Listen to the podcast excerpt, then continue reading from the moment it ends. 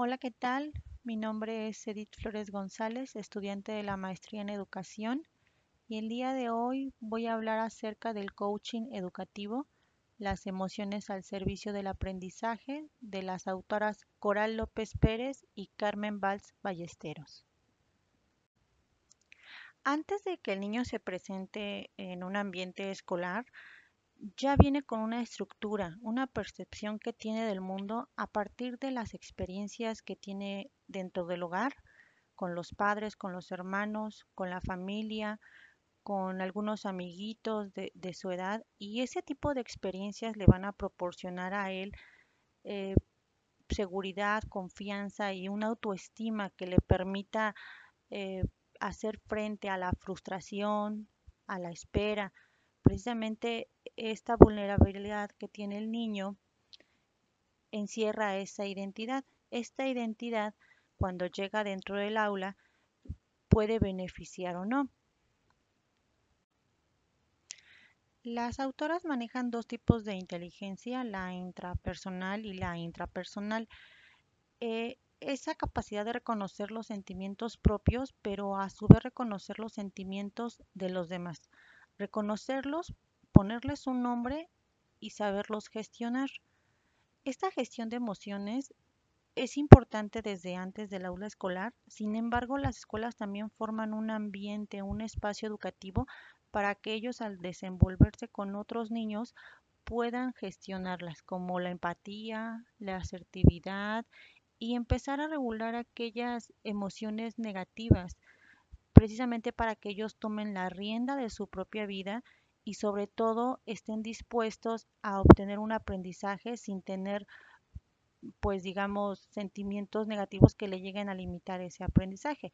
Sabemos que no hay sentimientos negativos o positivos, sino aquí la importancia radica en cómo los voy a gestionar, cómo los voy a manifestar. El saber reconocer sentimientos y poner límites a ellos les va a ser mejores no solamente para ellos mismos, sino para el mundo.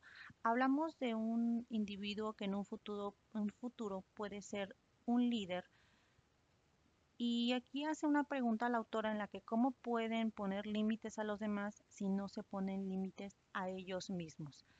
Entonces, es importante que el alumno sepa reconocer sus sentimientos y bien dirigirlos para que dentro de ellos pueden encontrar también un impulso que le, que le motive a hacer las cosas. De lo contrario, la persona puede llegar a tener mecanismos de dolor que le van a hacer falsear la realidad, eh, negar las cosas, tener una regresión, magnificar las cosas y todo este, todos estos mecanismos pueden limitar el aprendizaje y no solamente el aprendizaje, sino también el desarrollo de la persona en cualquiera de los ámbitos, escolar, familiar, social, incluso laboral más adelante. Según la educación que haya recibido el niño en su hogar, se le aprende, se le enseña a gestionar estas emociones. Sin embargo, también a veces, eh, a veces la envidia, el dolor, el enojo, la frustración, lo manejamos a veces en casa como si fuera una emoción negativa. Al sentir nosotros como adultos que es una sensación o una emoción negativa, la limitamos. Eh, le prohibimos al, pequeño no tener ese tipo de emoción porque es negativa. Sin embargo, como lo señalaba al principio, no hay emociones negativas, sino positivas, ni positivas, perdón, sino saberlas gestionar, saberle poner un nombre y que el niño aprenda no a no tenerlas, porque ahí existen, simplemente a saberlas gestionar. Es por ello que luego señalan las autoras que llegamos a una etapa adulta y tenemos una desconexión emocional porque desde chiquitos nos enseñaron que ese sentimiento negativo era malo y no había que sentirlo. En la actualidad vemos eh, adolescentes que a lo mejor no saben, incluso hasta adultos que no saben gestionar estas emociones y se han refugiado en las adicciones, en el consumo del alcohol, del cigarro, de la medicación, sobre todo anestesiar estas emociones, no sentirlas porque nos enseñan que son malas. Sin embargo, la importancia de saberlas gestionar nos va a enseñar a reconocerlas, a ponerles un nombre, a conocernos a nosotros mismos y a ocuparlas también incluso para nuestro bien.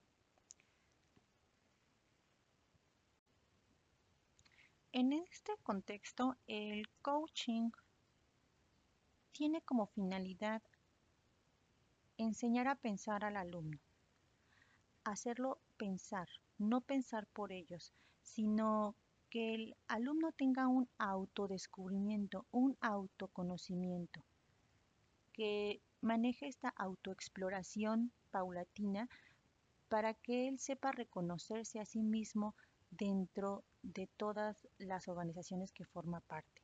Principalmente la organización, la primera es la familia, la escuela, la comunidad, el país y la humanidad. Él debe de reconocerse cuál es su papel dentro de todas estas instituciones que nos establece la sociedad para saber cuál va a ser su actuar, cuál es el actuar que se necesita de él para con las demás personas. Para iniciar con el coaching es importante reconocer que el alumno sabe respetar la experiencia que tiene el niño, no pensar que los niños desconocen. Partir desde su propia experiencia le va a permitir hacerla eh, diferenciada, compatible, la va a permitir analizar a partir de la realidad, las perspectivas y las experiencias de los demás. Cuando estas, estas dos experiencias convergen, puede él convertir estas experiencias en una nueva teoría, en un nuevo aprendizaje significativo, para llegar finalmente a una transformación, porque a partir de que yo me relaciono con otra persona, mis experiencias y mi punto de vista, la estructura que yo tengo de un de algo en específico va a cambiar. Pero va a partir desde una experiencia propia que solamente puede ser modificada a través de la convivencia y la convergencia de diferentes experiencias. La primera parte del coaching es definir el contrato. Es decir, saber reconocer qué se espera de esta reunión, de este coaching, poner límites, saber las expectativas de las personas también, establecer acuerdos, poner reglas para la participación, precisamente para que ellos sepan cuál va a ser el rol dentro de este entrenamiento, que se sepan dirigir algunas reglas que los guíen para las participaciones, por ejemplo. La segunda fase se refiere a establecer un, un ambiente de confianza. Es decir, que el participante se sienta con la plenitud de emitir su juicio sin que otra persona pueda criticarle y también saber que esa aportación es importante, no solo para él, sino también para los demás y sobre todo algo muy importante, manejar la confidencialidad.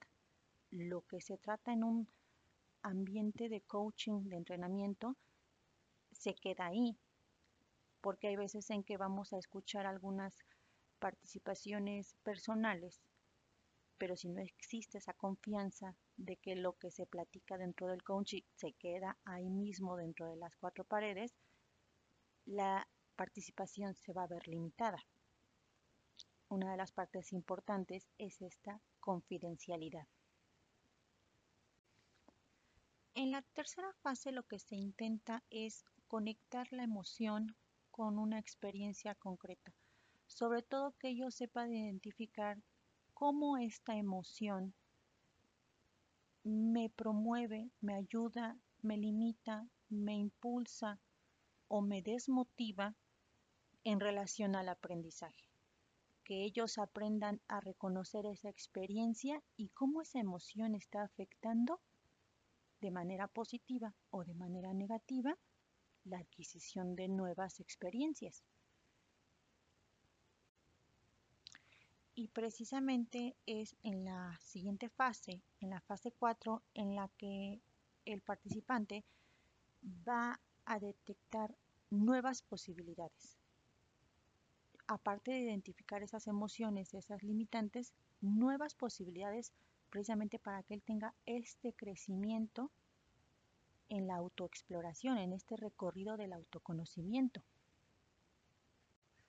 Así pues, el alumno va a tener nuevos enfoques, nuevos conceptos, nuevas estructuras, pero no se queda nada más en generar estas nuevas estructuras, sino que se llegan hasta, la fase 6 en donde se van a integrar estos nuevos paradigmas a los ya previamente establecidos. Como cierre de este proceso, se analizan los objetivos alcanzados del coaching, pero sobre todo se les invita a, a los participantes a seguir con el conocimiento continuo, con la mejora continua, porque hay que enseñarle a los participantes que todas esas nuevas experiencias se van a poner en práctica en un futuro y que no acaba con ese autoconocimiento, el autoconocimiento no acaba con esa sesión, sino que el autoconocimiento se puede llevar día con día, incluso a través de la reflexión, de la reflexión cotidiana del día a día en mi vida estudiantil, familiar, personal y poniéndonos objetivos integrales, no solamente estudiantiles, sino también familiares, de salud, económicos, incluso laborales, sociales, etc. Dentro del aula, uno de los principales roles, bajo mi punto de vista del docente coach, es empoderar al alumno, sobre todo porque ellos tienen que estar conscientes que el aprendizaje y el avance del control y de la gestión de emociones va a ser parte primordial del trabajo de ellos, del autoconocimiento y de la autoexploración. Estas no son dinámicas en donde haya una respuesta buena, una respuesta mala, sino que gran parte de esas respuestas van a venir del interior de ellos, de sus experiencias, de sus sensaciones, de sus sentimientos de saber ellos reconocerlas. Entonces, una de las partes que yo considero que son principales es empoderarlos a ellos para llegar a este conocimiento.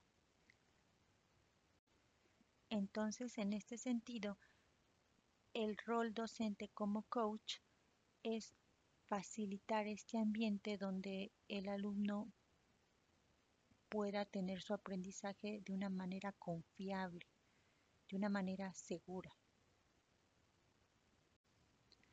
¿Cómo lo vamos a lograr?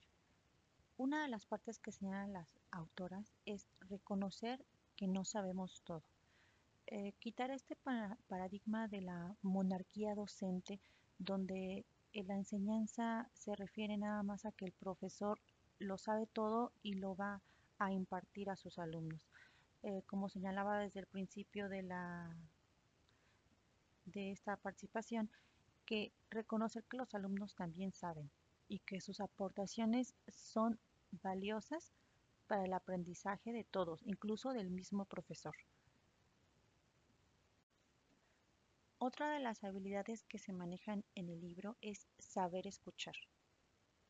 Permitirle al alumno que se manifieste, que manifieste sus ideas de la manera en la que él desee porque tenemos que poner atención en la emoción del mensaje, en el contenido del mensaje, que es lo que importa. Y sobre todo no juzgar. Un niño cuando se siente juzgado va a limitar su participación. Y yo creo que este no es el objetivo del coaching.